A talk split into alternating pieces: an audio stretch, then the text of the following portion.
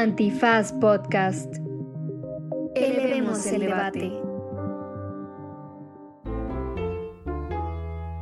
No se dice provincia. Espacios que muchas veces solo imaginamos pero no conocemos. Costas, pueblos originarios, fronteras y barrios. No se dice provincia. Compartiendo espacios para conocer distintos Méxicos. Con Patti de Obeso.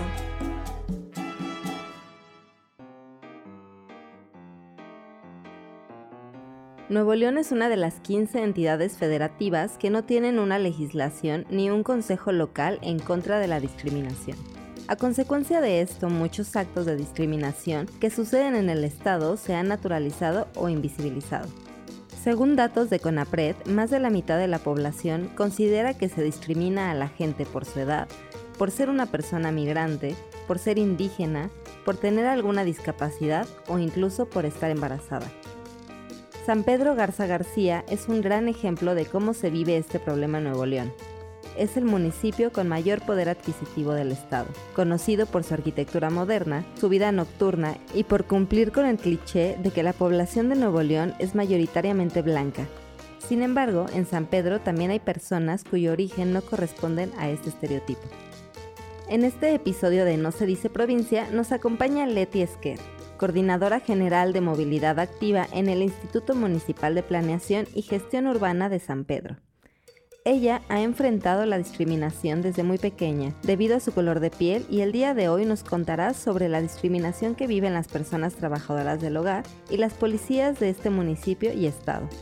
También nos acompaña Lenny y Dani del podcast Prietologías, para explicarnos el impacto del racismo en México y sus rasgos característicos. Hola, ¿qué tal? Bienvenidas, bienvenidos, bienvenides a un episodio más de No se dice provincia. Y este episodio es realmente especial. Yo tengo cinco razones por las cuales es especial, pero ahorita podemos enlistar más. Y bueno, primero es el final de temporada, esta segunda temporada que ha tratado de contrastes, de distintos temas que se viven de manera distinta y a veces similar a lo largo y ancho del país, por un lado. Por otro lado, es la primera vez después de la pandemia que estamos grabando en vivo con todas las invitadas, entonces eso genera un sentimiento de mariposas en la panza, de estarnos viendo y de mucha alegría. Eh, por otro lado, eh, esta semana en la Ciudad de México sobrevivimos a dos temblores. Eh, un aplauso para eso. Y bueno, otra razón muy, muy chida y que ya teníamos tiempo queriendo hacer esto y por fin lo logramos, es que es una colaboración con Prietologías. Otro aplauso.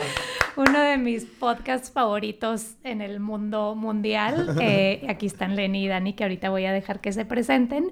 Y bueno, por último, vamos a hablar de Monterrey, cosa que quienes escuchan este episodio, perdón, todo, no se dice provincia, todo este podcast, saben que siempre hablo de Monterrey, pues por obvias razones, porque soy de allá y también me gusta criticarle y también me gusta cuestionarme muchas cosas. Y precisamente este episodio, eh, dentro de esta temporada que se trata de contrastes y que es el último, eh, vamos a hablar de la otra cara de Nuevo León, que no es la blanca, que es la que siempre se nos presenta en redes sociales, en medios de comunicación, o que se nos presenta en mayor medida, ¿no? Eh, Samuel y Mariana, Cindy la Regia, ¿no? San Pedro. Sin embargo, eh, Nuevo León, la zona metropolitana de Monterrey, es mucho más compleja que eso. Es racista, discrimina. Em, y por otro lado, hay una geografía eh, en los fenotipos, en la ciudad.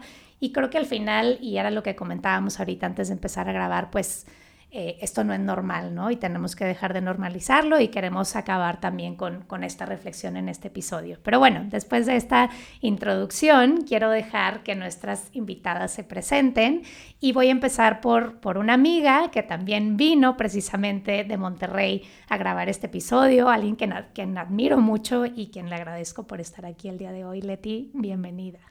Eh. Ahí vamos empezando y ya voy a llorar. Muchas gracias. Es un honor y un placer estar aquí con ustedes.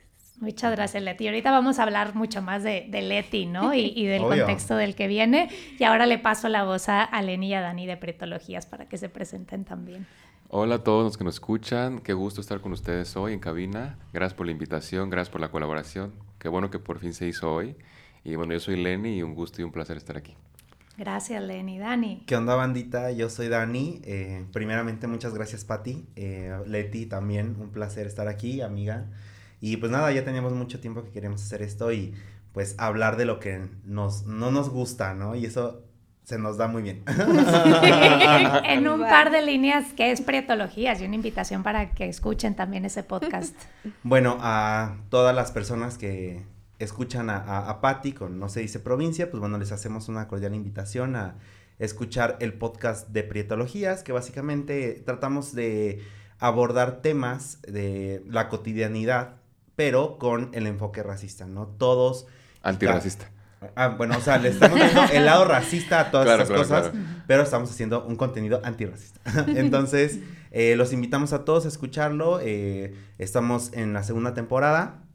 Eh, el último episodio que sacamos fue de nombres y apellidos, que también está muy padre. Y pues los invitamos a, a, escucharlo. Sí, yo nada más diría que les comparto nuestro, nuestro lema, que creo que define mucho como el tono y, lo que podrán encontrar al escuchar el podcast, que es la blanquitud oprime, nosotros apretamos. Entonces los, los, invitamos a que nos escuchen. Es un gran podcast. Oigan, pues vamos a entrarle al tema porque hay tanto que platicar, ¿no? A ver, a ver a dónde nos lleva esta conversación. Pero primero quería preguntarles a ustedes, Dani y Lenny, cuál es su percepción de Monterrey, ¿no? O sea, cómo se imaginan que es. Cuando alguien les pregunta Monterrey, ¿cómo lo describe, no? Vamos a empezar por ahí. Bueno, para empezar, yo creo que, bueno, yo, yo siendo una persona muy chaira, o sea, desde siempre, toda la vida, eh, yo recuerdo siempre a Monterrey como igual con esta visión que todo el mundo siempre ha dicho, ¿no? Ahí está la industria, es, el, es la ciudad más industrial y todo el pedo, ¿no? Entonces, eh, todos los referentes que yo tengo pues son atravesados por gente que ha convivido con regios. Yo no había tenido la oportunidad de convivir con un regio como tal, hasta con un vato del TAM, amigo. Y pues chido, o sea, un, un vato muy chido y así. Pero pues obviamente, ¿no? El sesgo estaba en él. Como esta persona fresa, blanca, así, ¿no? Yo como de, ah, mira, entonces es real.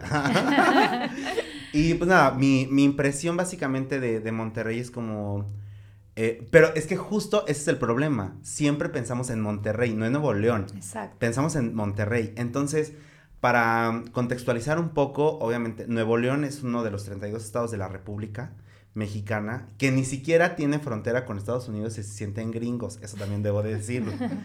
y obviamente todo está muy centrado en Monterrey porque, pues sí, obviamente, como por ser la capital del estado, ha concentrado pues también la riqueza de la gente y tiene todo un historial de gente que ha hecho su dinero ahí a partir de la colonia también. Entonces eh, es interesante como poder entender Nuevo León en su complejidad porque al igual que en todo el país la mayoría son prietos y un fenómeno muy chistoso a mí me, me genera chiste porque no, o sea, no pueden tener a Mariana y a Samuel de gobernador una bola de prietos que son discriminados por esa gente que los representa. Mm. Entonces es un fenómeno que yo no entiendo, que no, que no comprendo, y esa es mi impresión.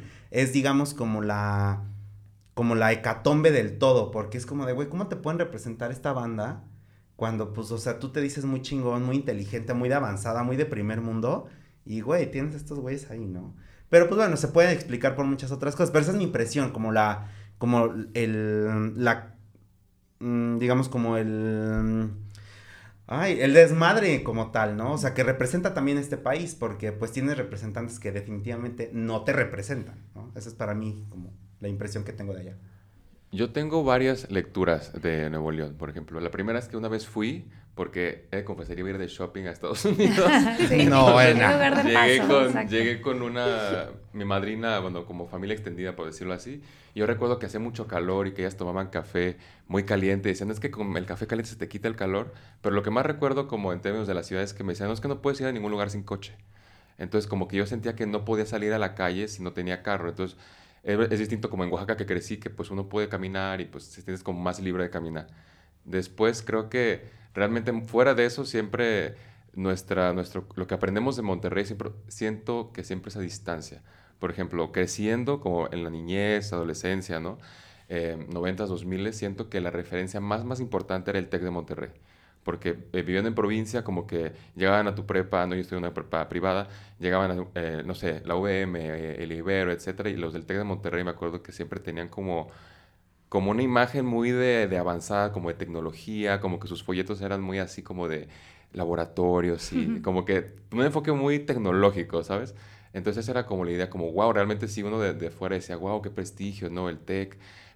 Y, y ya después, como ya en años más recientes, yo siento que como que sé o me da la impresión de que están pasando cosas, ¿no? Ahorita ves, por ejemplo, el Festival Pal Norte, ves que hay muchos cantantes de Monterrey, que ya hay muchos influencers regios, muy divertidos, gente como que tiene propuestas, como que me intriga, por ejemplo. Uno que a mí la verdad me da mucha risa es Poncho de Nigris. O sea, me da risa porque como que es, es, un bufón y está ahí y tiene una autoestima que ya, que ya raya en el absurdo, pero que, que cae bien, ¿no? Pero fuera de eso, yo creo que hablando de los temas que que nos ocupan del racismo y así, realmente no he visto como representaciones de personas racializadas de Monterrey. Creo que eso sí es como una, un gran techo de cristal, por decirlo así.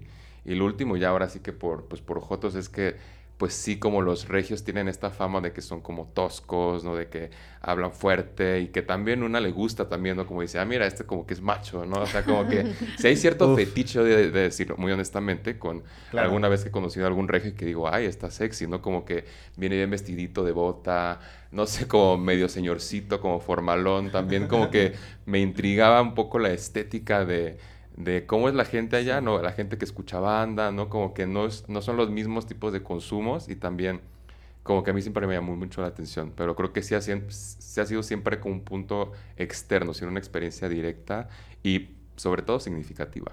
Pues a ver, ahora entre Leti y yo vamos a, no sé, quizá algunas cosas desmitificarlas, otras cosas explicarlas Por un poco favor. más. Por favor. a ver si lo logramos, ¿no? Pero te paso primero la palabra, Leti, a ver tú eh, un poquito, eh, si quieres, empecemos a hablar como por la geografía, ¿no? sí, Esto sí, que sí. decías precisamente, Dani, de que pues no es solo Monterrey, ¿no? Es un estado con Ujú. 51 municipios. Entonces, no sé si quieres empezamos un poquito Sí. hablando sobre la geografía.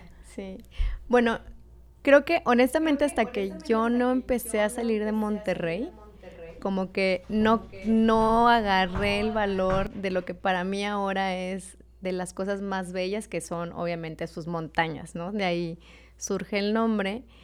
Y la zona metropolitana aparenta como una manita, ¿no? Entonces, imagínense que en la palma, en el centro de la mano, está el, el municipio de Monterrey, que es muy extenso, y hacia el norte están Apodaca, Escobedo, San Nicolás, más hacia el norte están García y otros municipios. Hacia el sur está, bueno, continúa Monterrey y ya más allá de la zona metropolitana, aunque no tan lejos, está Santiago y todo esto que ya en cualquier momento en realidad podría convertirse tam- también en parte de la mancha urbana.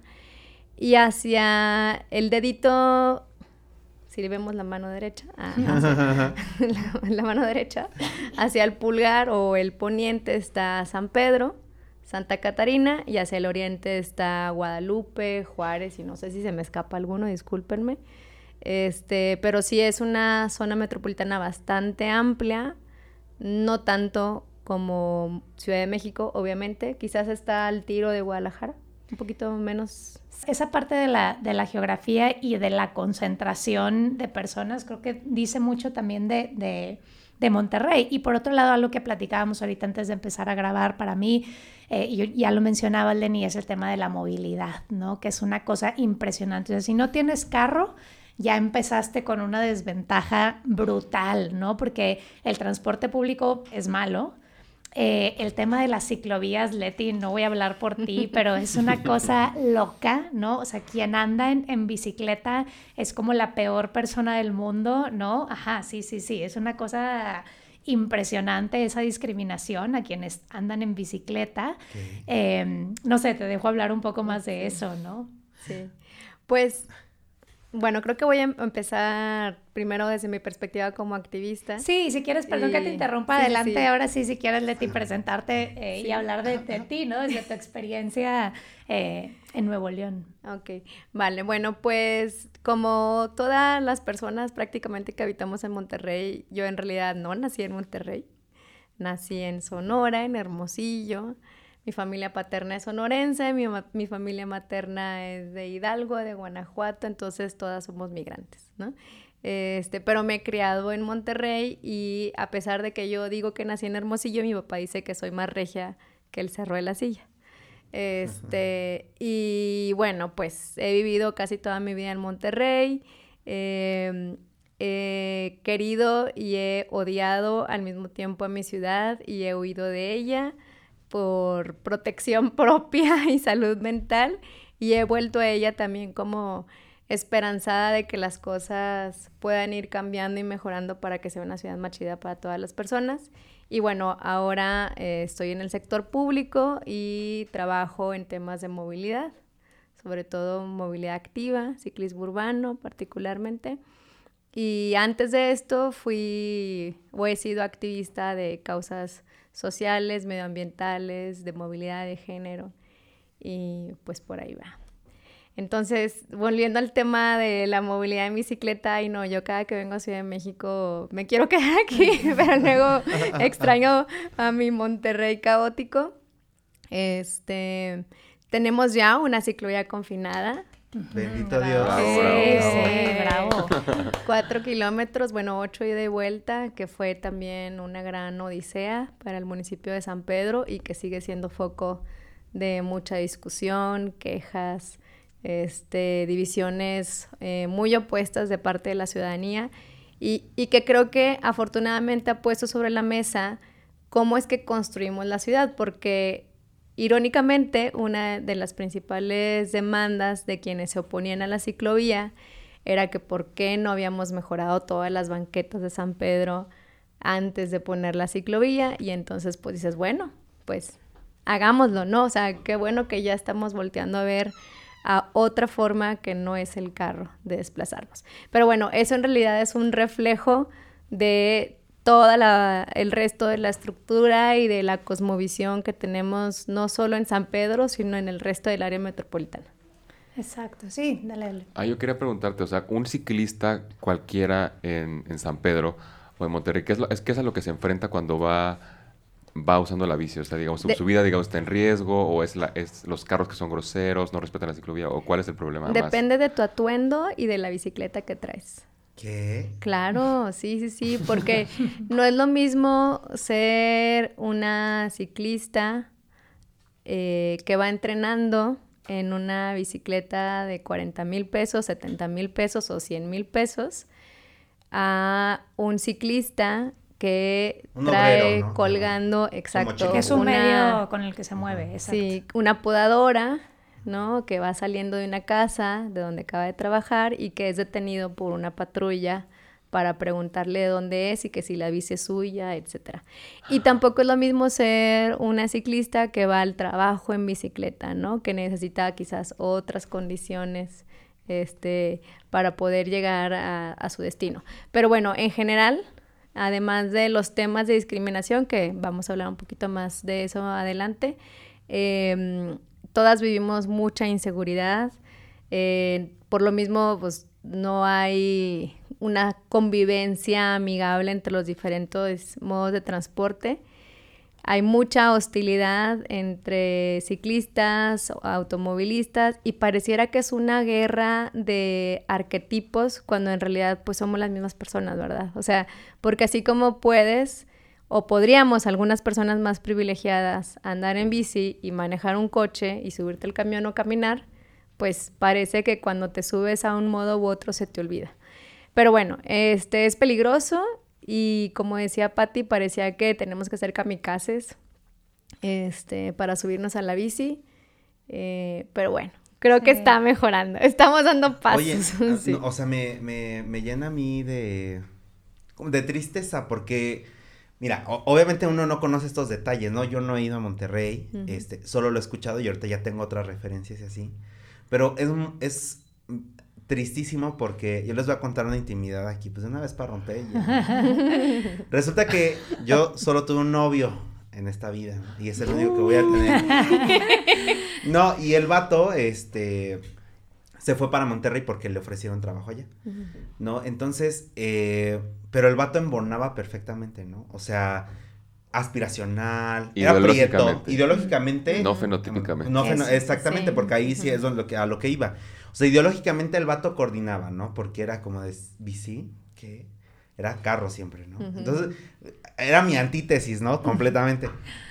Y cuando él se fue, este, cayó la pandemia, ¿no? Obviamente, pues, eh, solamente me imagino cómo ha de haber sido para él como estar en un, en un estado tan racista porque definitivamente el vato fenotípicamente, o sea, no nada que ver allá. Él sí era chirigüillo, que ahorita vamos a pasar allá.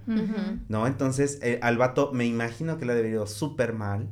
Y no me imagino también como toda la, la, carga que tiene que ver esto de los ciclistas, porque acá en, en, la Ciudad de México, pues los tenemos como ya insertados, ¿no? O sea, no hay pedo, tienen sus ciclovías, eh, no hay ningún problema.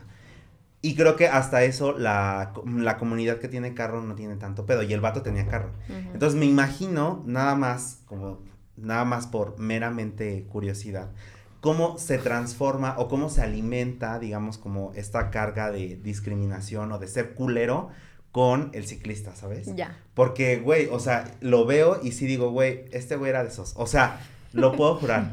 Pero es muy penoso porque si de por sí aquí hay, hay gente que muere todos los días andando en bici. Y eso que, digamos, hay como un cierto control.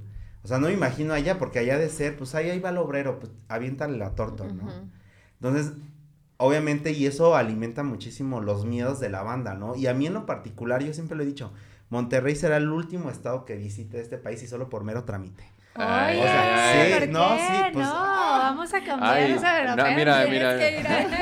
Nada más le van a decir son tanto y va a estar ahí ah. a las 7 de la mañana. En la próxima inauguración de una ciclovía, ahí nos vemos. Exacto. Voy a llevar mi bici, voy a llevar mi bici. Quizá yo sumar a lo que, a lo que dice Dani eh, y aprovechar como que estás aquí, tu experiencia y el activismo de Leti, porque Leti de verdad es un referente en la ciudad. Bueno, sobre todo yo te conocí siendo activista precisamente de la bicicleta. Eh, y bueno, me gustaría que obviamente habláramos más de ese tipo de discriminación, pero también de, tu experiencia eso, ¿no? De, Desde niña, eh, si viviste o no discriminación, racismo, y cómo a lo largo de tu vida eh, viviendo en Monterrey, ya lo dijiste, te has ido, has regresado, etcétera, pero ¿cómo has vivido eso, ¿no? ¿Y qué piensas de eso? Habiendo pasado por tantas causas sociales y ahora trabajando en eso de tiempo completo, pero me interesa conocer, que, la gente que nos escucha conozca más de ti también, ¿no? Muy bien. Bueno, pues, qué buenas preguntas. Eh, cuando tuvimos la primera conversación, este, acá con Prietologías, este, que yo me solté llorando, ¿verdad? Eh, yo les decía que estaba eternamente agradecida con el programa porque justo me permitió a mí, así, después del primer capítulo, atreverme a tener una conversación con mi familia que no me había atrevido a tener, que era sobre el ser prietas, prietos, ¿no? Este, porque, pues, yo creo que el 95% de las personas de mi familia somos prietas en diferentes tonalidades y sobre todo por la exposición que tenemos al sol, ¿verdad? Hay quienes tienen trabajo de oficina y hay quienes tienen trabajo de campo, etcétera. Este, y, y sí, claro que hay discriminación en nuestras familias, eh, manifestada quizás de una forma cariñosa o una discriminación disfrazada de cariño. Eh, pero también lo han vivido las generaciones que me preceden. Eh, entonces voy a empezar por ahí. O sea, mi abuela es tiene ascendencia otomí. Eh, bueno, no, perdón. Mi abuelo tiene ascendencia otomí. Migraron. Mi abuelo nació en realidad en Estados Unidos y, bueno, pues ya se quedó a trabajar en Monterrey. Y mi abuela también migró. Se, casaron muy jóvenes, obviamente. Eh, y mi abuela, que todavía no sabemos qué ascendencia exactamente tenía, pero era indígena, o sí, pues e, era indígena, este, y usaba trenzas. Y entonces mi madre cuenta que mi abuelita jamás se volvió a dejar el pelo largo una vez que la sacaban de la primaria para que ayudara en la familia, porque de niña le jalaban las trenzas y le decían India en Monterrey. Entonces, pues desde entonces eh, vamos cargando con, ese tipo de, de, dolor por nuestra forma de que cómo nos vemos y cómo somos. Y obviamente permeó a las siguientes generaciones. Y tengo otro tío a quien quiero muchísimo y que él sabe de quién estoy hablando porque le conté y le dije que iba a venir aquí. Este, y a, a él le, siempre le han dicho el negro ¿no? El negro, el prieto, se casó con una familia muy amorosa también, toda su familia este, más blancos, un poquito mejor acomodados económicamente.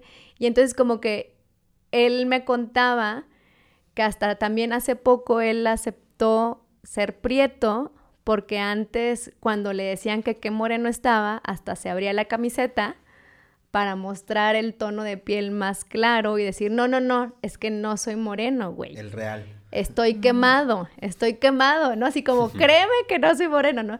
Y entonces ahí, digo, no nos, no nos pusimos a llorar. Yo estaba a punto de él, ¿no? Este, nada más porque, pues, estábamos en un espacio público, quizás. Pero bueno, fue, fue muy valioso y fue a partir del primer capítulo de Perietologías que tuve esta conversación. Y bueno, ya a mí en la, en la escuela, pues sí me tocó que me llamaran frijol, que me llamaran vaca.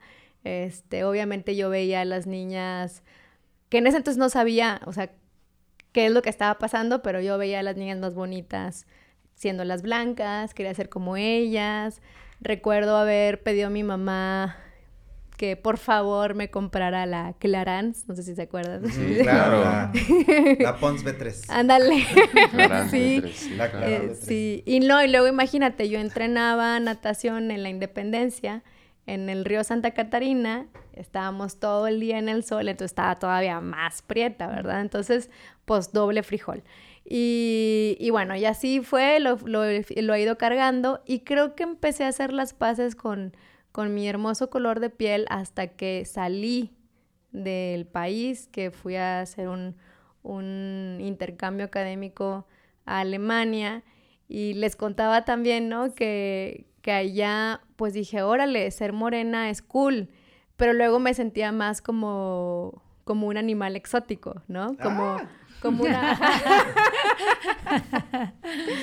sí, o sea, como decir, o sea, no, como si, como si quien compra una lagartija de África o una guacamaya de la Amazona o algo así, ¿sabes? Como decir, ah, pues es que, no sé, como es raro, ¿sabes? Como no, sí, sí, sí, quizás no sé muy bien cómo expresarlo, pero bueno, ahí empecé a hacer como que las paces y, y ya me empezó a valer un poquito más madre, la verdad. Ay, ¿se pueden decir maldiciones? Sí. Ay, yo miento madres. Yo hasta miento madres. sí se puede. este, y pues ya. Entonces, hoy en día creo que estoy muy orgullosa. Este, también mi familia ha sido muy transgresora, afortunadamente. Vengo de familia sindicalista, entonces, mm. como que sí, ya somos dos. ajá, hemos ido politizando cada vez más otros temas fuera del tema de derechos laborales, ¿no? Y, y sí, bien.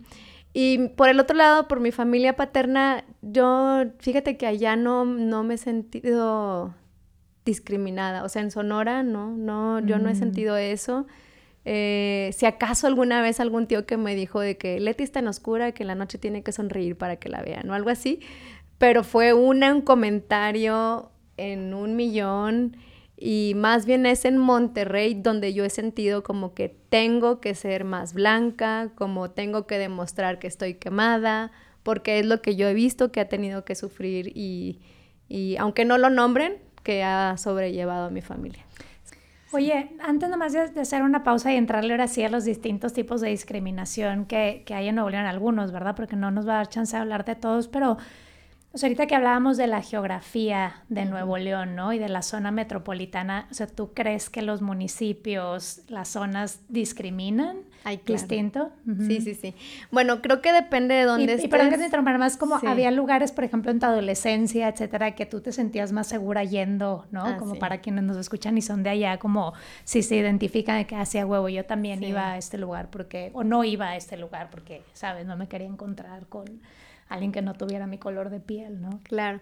Bueno, creo que mi familia siempre hemos ido muchos espacios públicos, ¿no? Albercas públicas, al Parque Canoas, al Parque Tolteca, este, entonces creo que eso me, me permitió disfrutar de, pues sí, como de todos los espacios naturales y de una riqueza de personas muy variada.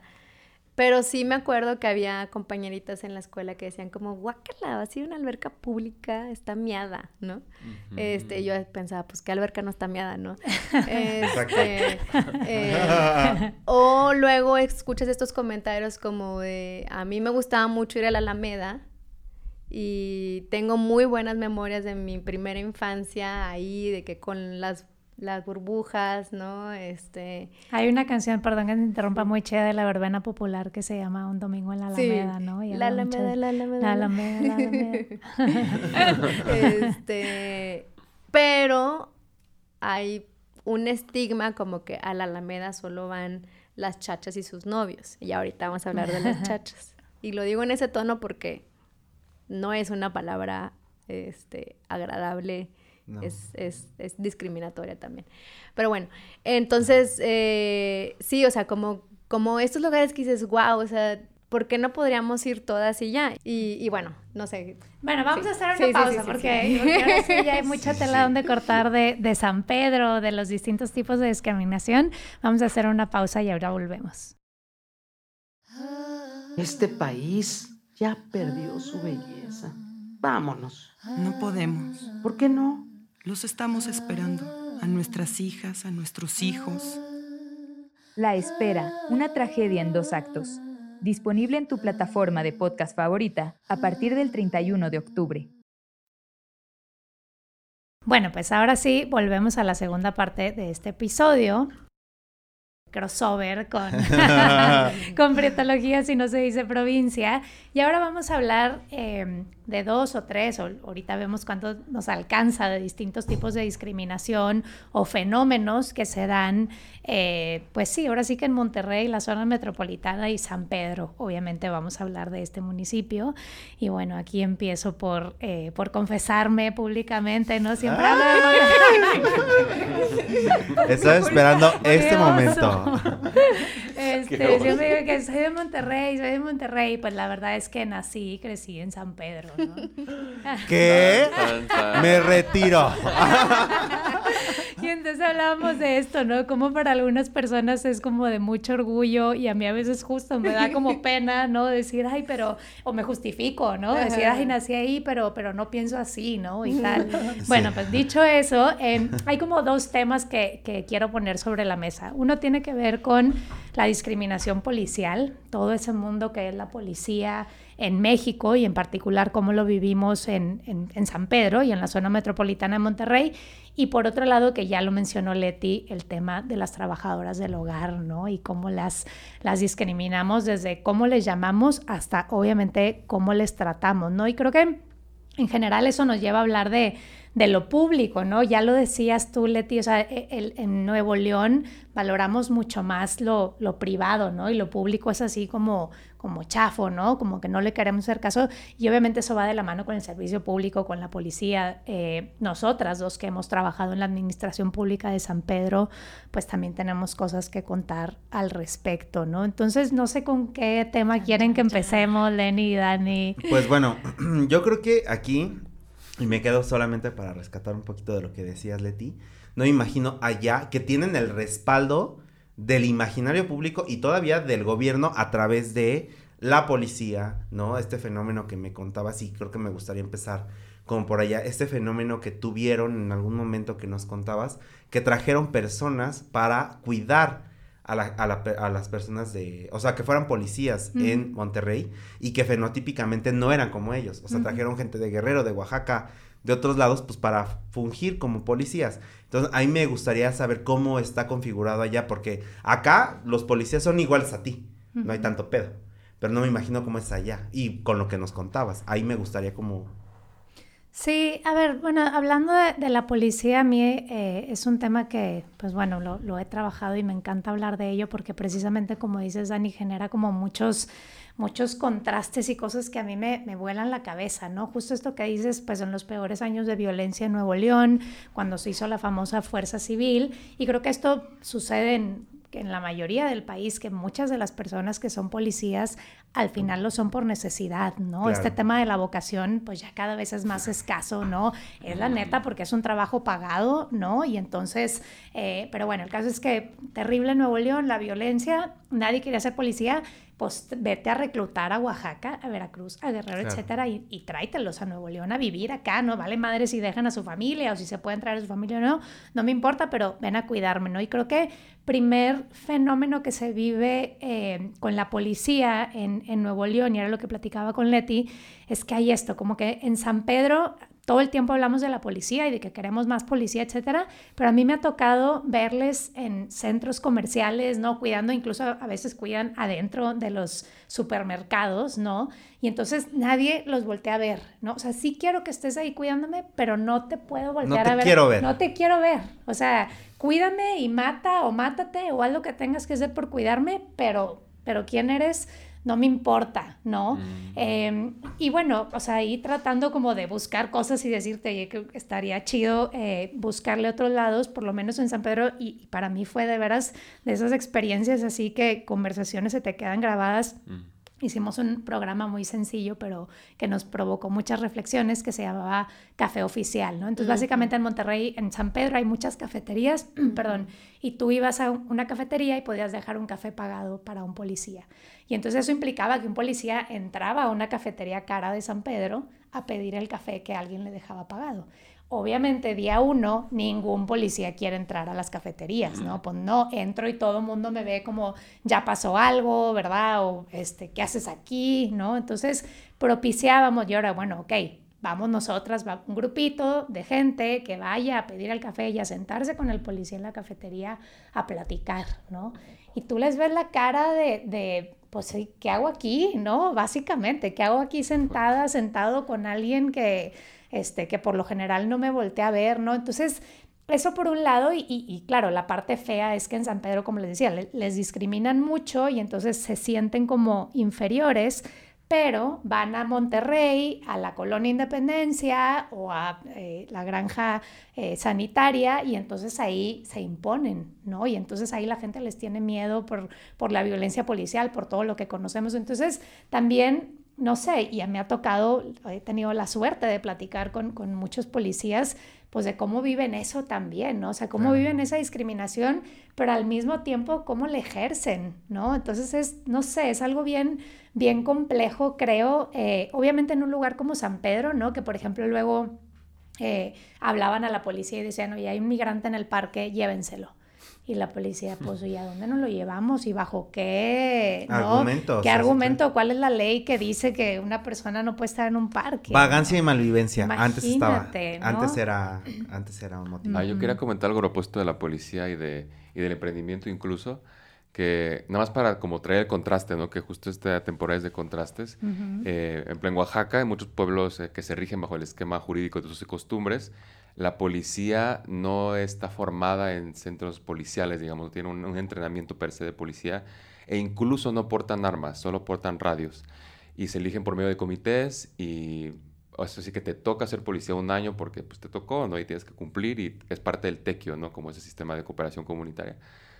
Entonces es muy, muy distinto, ¿no? Porque el policía, pues, es tu tío, es tu compa de la universidad, que, pues, tú igual te fuiste al pueblo, pero volviste y, pues, ahora hablas con él. O sea, como que hay una cercanía muy grande con los policías y también un sentimiento muy grande de seguridad porque sabes que es la misma comunidad, o sea, todos se conocen, ¿no? Entonces es como totalmente lo opuesto de que no te quiero ver, es como, ay, pues se vuelve, se, se hace un trato muy distinto de la policía, ¿no? Entonces, pensando un poco en lo que decía Dani hace rato del el tecno y estas ideas de emprendimiento, hablando de estos temas y estos contrastes, creo que a veces pasa que, se priorizan ciertos tipos de emprendimientos, ¿no? O sea, en San Pedro, porque yo sigo mucho de confesar una, una un Instagram de llamado Sierra Madre del Norte. y ahí me tienen bloqueado. no, que me, no, o sea, vaya, es mera neta curiosidad antropológica y como un poco de, de, cringe y digo, wow, y, me gusta porque creo que al fin y al cabo uno aprende, uno aprende viendo y conociendo y como tiene una mirada curiosa más que una mirada no inquisitoria. Entonces, pues me doy cuenta que los eventos que importan son como noches mexicanas o shows de ballet o que si la Fórmula 1 o que si el golf. ¿no? Fundaciones, exacto, exacto. Todo siento que muy reflejado con ideas, este, pues, que han crecido ahí igual influenciadas por gringos, igual influenciadas por Europa.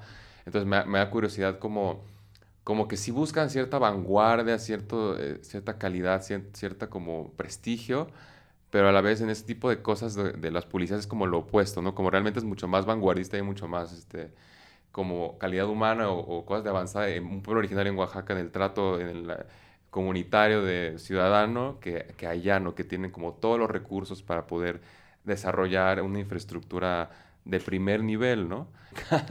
sí, en un espacio o sea, lo que a mí me, me agüita y hay, o sea, de mí misma, ¿no? Y de, eh, o sea, como de este fenómeno que estamos hablando, es que no hablamos de esto, ¿no? O sea, no hablamos de nuestro clasismo, no hablamos, o sea, luego como que lo decimos, pero no lo decimos, ¿no? Y al no nombrar estos problemas, pues la neta es que los perpetuamos, ¿verdad? Le podemos poner un nombre bonito, podemos encontrar otra estrategia, pero al final del día eso es, ¿no? Lo que hacemos, ¿no? El tema del trabajo del hogar, mm. bueno, ni se diga, ¿verdad? O sea, el tema de decirles muchachas, chachas, sirvientas, todavía se usa eh, prácticas terribles, ¿no? La gente habla en inglés en sus casas para que no les entiendan, em, obviamente el tema, ¿no? De, los salarios, eh, de cómo se manejan las relaciones laborales, o sea, cómo se manejan las relaciones laborales. Yo un día sí, pues obviamente reporte en Facebook y tal, era trata de personas, ¿no? Eran grupos donde, oigan, aquí tengo una de estas características, es más, aquí está su IFE y alguien más poniendo, no, esta es una ladrona y ponían sus fotos,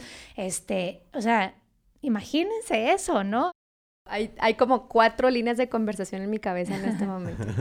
este, sobre el tema del trabajo doméstico, a mí me gustaría agregar, y que seguramente pasa en otras ciudades, pero yo veo muy cabrón en San Pedro que se infantiliza a las trabajadoras domésticas y a los trabajadores. O sea, es como, ay, sí, Pepito ya vino. O sea, un señor, le dicen Pepito, ¿no? O una señora. Como romantizarlo también, infantilizarlo. Sí, Y, Son parte de la familia. Sí, pero, pero es esa, y espero que no sea así, pero sí, me resuena como, como, como casi que lástima o el sentimiento que tendrían por una mascota. Mm, ¿Sí? Como, ay, hay que cuidarlo, ay, ahí tengo una ropita, este, que a ver si no le gusta. Y, y yo me he pensado, es que a veces siento que hasta ofrecerle ropita, pues puede ser un insulto, ¿no? O sea, ¿por qué asumimos que alguien se va a querer poner tu ropa usada? Y yo lo he hecho, mi familia lo ha hecho, y vaya que, que mi familia es muy, como ella lo ha hecho, ¿no? No tengo que... Eh, pues sí, las somos. Todos somos racistas, ¿no? Clasistas. Digo, al final de cuentas, podemos ser prietas y seguir replicando estas dinámicas de discriminación y autodiscriminación. Sí, es irreal, no, y, Y, creo que también hay esta parte, simplemente, porque creo que uno también de los grandes problemas, y lo mencionaba eh, antes de iniciar el programa, es el pedo del reflejo de esa sociedad. Eh, a mí se me hace absurdo, me, me caga, me, me molesta muchísimo la adulación que hay por Samuel y por Mariana. Me parece absurdo, patético, es brutalmente pendejo por parte de la sociedad regia tener los gobernadores que tienen porque es el reflejo de todo lo que son.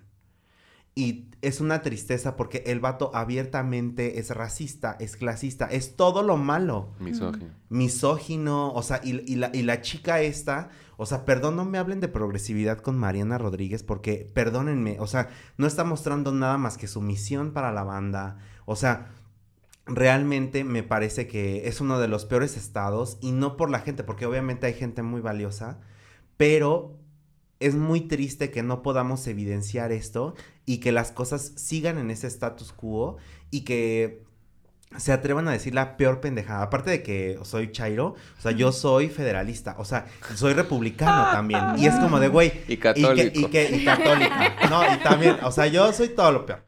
Yo quería agregar un poco, abonando a lo de las trabajadoras del hogar, que es algo muy fuerte que digas que las infantilizan, porque justo esas son las categorías coloniales muy sabidas que tenían las personas, este, pues, europeas, blancas europeas, que los indígenas eran menores de edad, rústicos y miserables, ¿no? Mm. Y creo que se mantienen muy, muy vigentes ahí. Digo, no conozco la historia colonial de Monterrey, si es que hay, si es que no, vaya, no, no conozco mucho. Eh, creo que tiene origen judío, etcétera, y otras cosas por ahí. Pero, pero se mantiene y, lo que dicen de, de, Mariana y Samuel, yo lo veo más desde un ángulo como de redes sociales. o sea, como que yo mm. lo veo y digo, es que pues son buenos, pero no haciendo, tal vez no, no gobernando. O sea, tienen una estrategia que es de miedo. O sea, es de miedo porque es muy macabro porque funciona. Y Mariana ha probado que tiene, no sé, o sea, es que a mí no me gusta subestimar a la gente, ¿no? Y pensar que pues, pues es una pendeja así. O sea, claro que no comparto muchas cosas y... Pero yo en el fondo digo es que algo están haciendo bien también. bajo su ideología, bajo su perspectiva, consiguieron ser, gobernar un, estado y eso a mí se me hace aterrador, ¿no?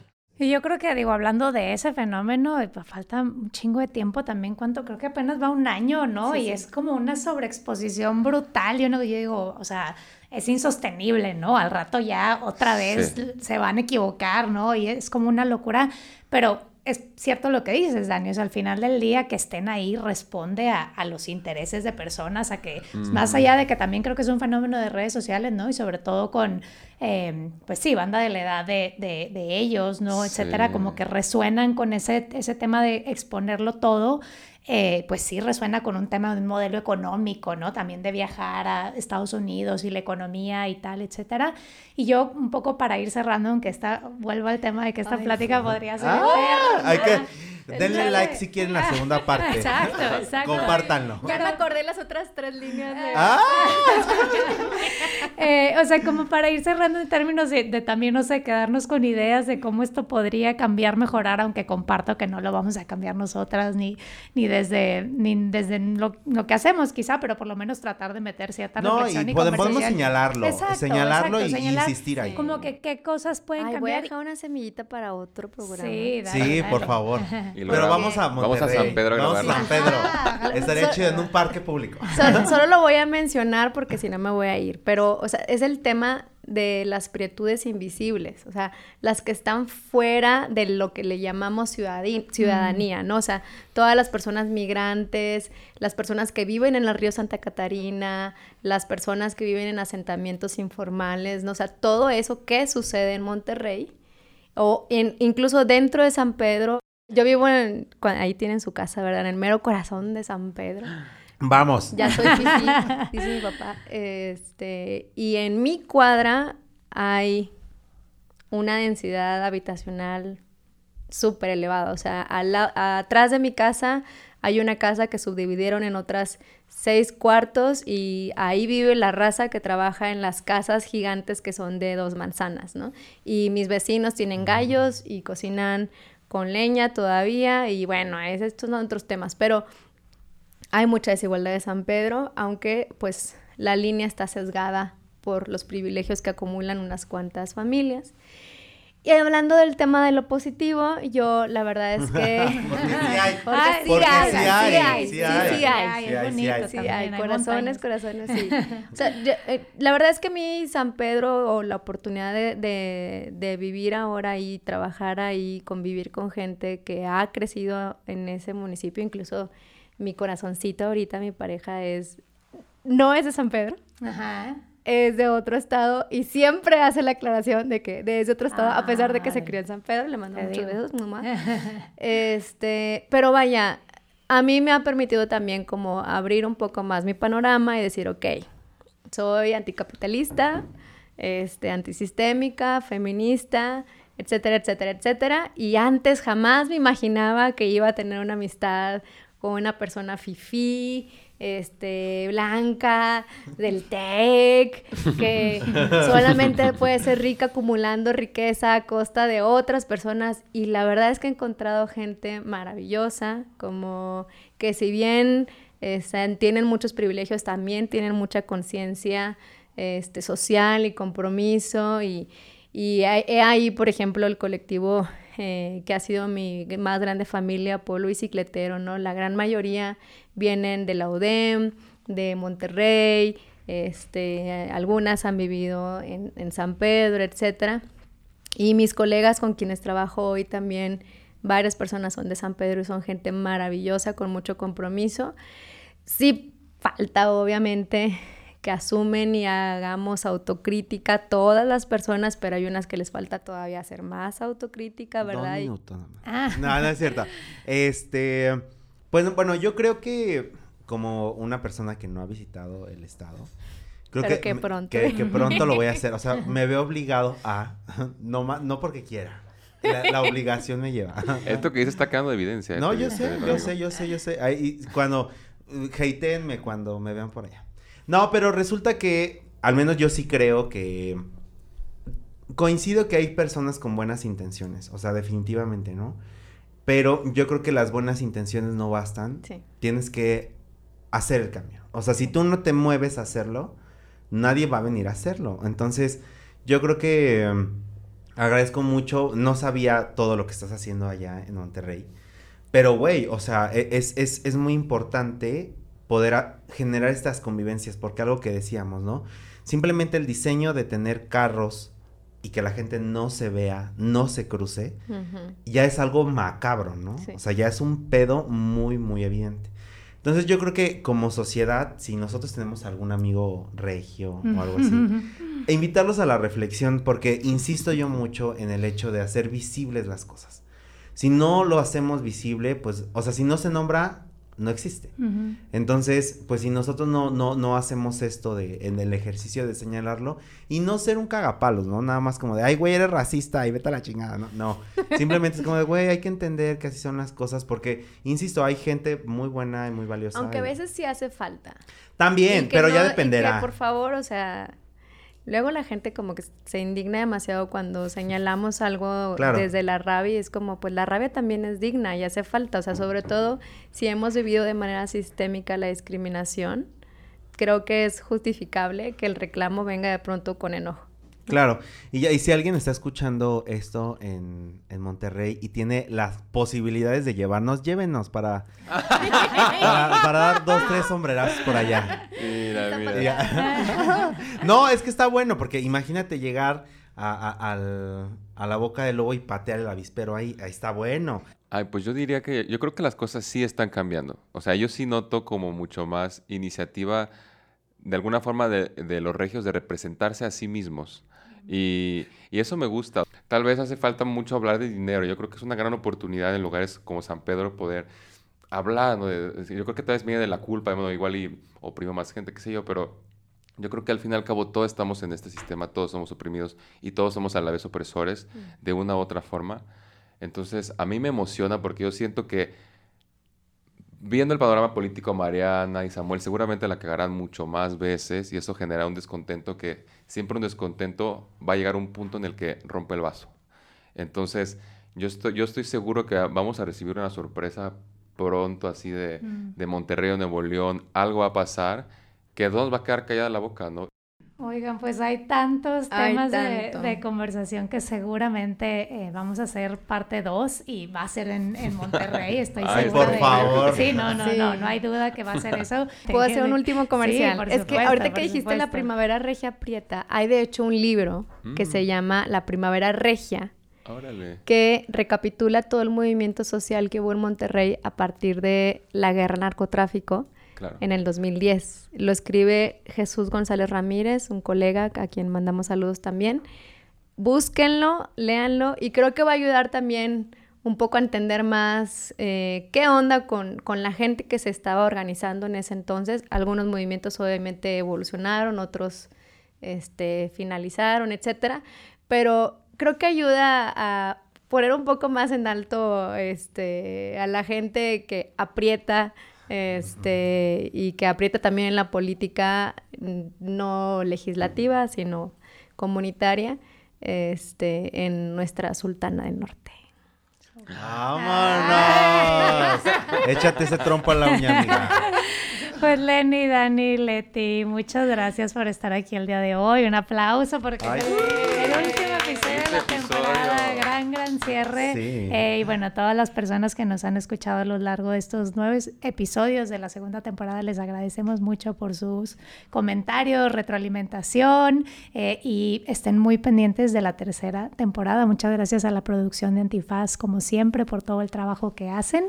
Eh, y bueno. Bravo, Serge. A quienes nos escuchan, muchas gracias por seguirnos y nos escuchamos en la siguiente temporada de No se dice provincia. No se dice provincia. En esta segunda temporada hablamos de temas, problemáticas y costumbres que se viven a lo largo y ancho de la República Mexicana. Conversamos con personas de distintos lugares para contrastar posturas e imaginar diferentes escenarios a través de un mismo tema costas, pueblos originarios, fronteras y barrios, espacios que muchas veces solo imaginamos pero no conocemos. No se dice provincia, compartiendo espacios para conocer distintos Méxicos. Con Patti de Obeso.